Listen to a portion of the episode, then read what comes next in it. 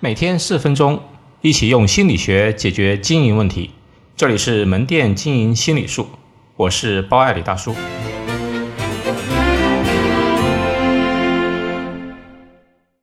不确定的得到让人惊喜。《孙子兵法》里有句话：“玄无政之令，师无法之赏。”意思呢是奖励要随机化，因为不确定的得到，也就是所谓的超预期，会比确定的得到更让人兴奋和着迷。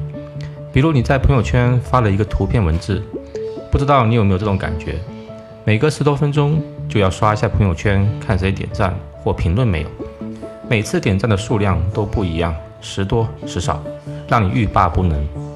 因为发之前我们并不知道会有多少人去看，这是不确定的得到。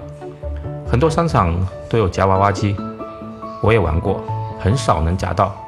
它的设置啊，就是让人经常差一点就赢，都夹起来了，但是呢，差一点又松了，而不是每次都输，因为。每次都确定的输，或者知道输的次数，那就没那么有意思了。跟我一样八零后的小伙伴，不知道有没有吃过小浣熊干脆面？里面有集卡片的功能，不是每包都有，但能集齐全套，那在同学面前还是相当有面子的。这也是不确定的得到。另外，为什么女孩子普遍好像比较喜欢看上去坏坏的男孩子呢？因为坏坏的男孩子。比乖乖的男孩子能给你带来更多的不确定性，因为他时常能给你带来惊喜。浪漫的本质是什么？我觉得浪漫的本质也就是给予对方不确定的得到。比如，你意想不到某一天你男朋友会为你搞一次烛光晚餐，确定的预期是去一个餐馆吃个饭，但不确定的得到是有精心准备的烛光氛围，还有。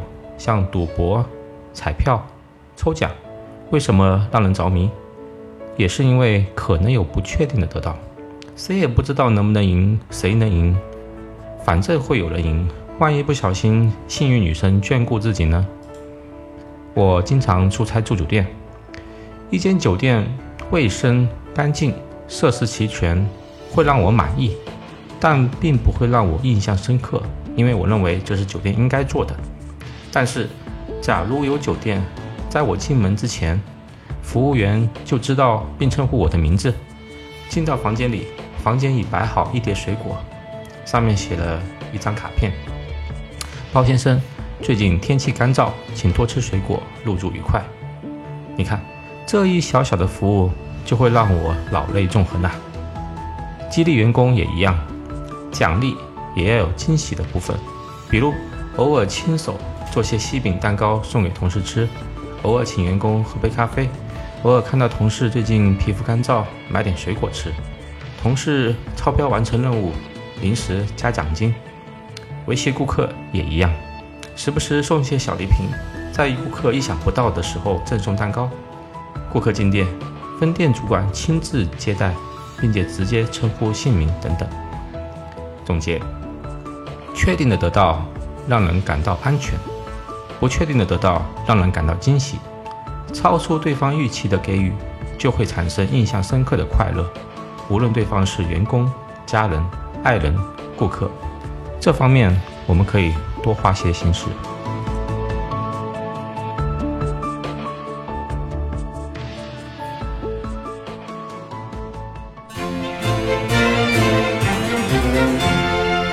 好，今天就到这里。欢迎大家关注门店经营心理术同名微信公众号，那里有文字版。谢谢。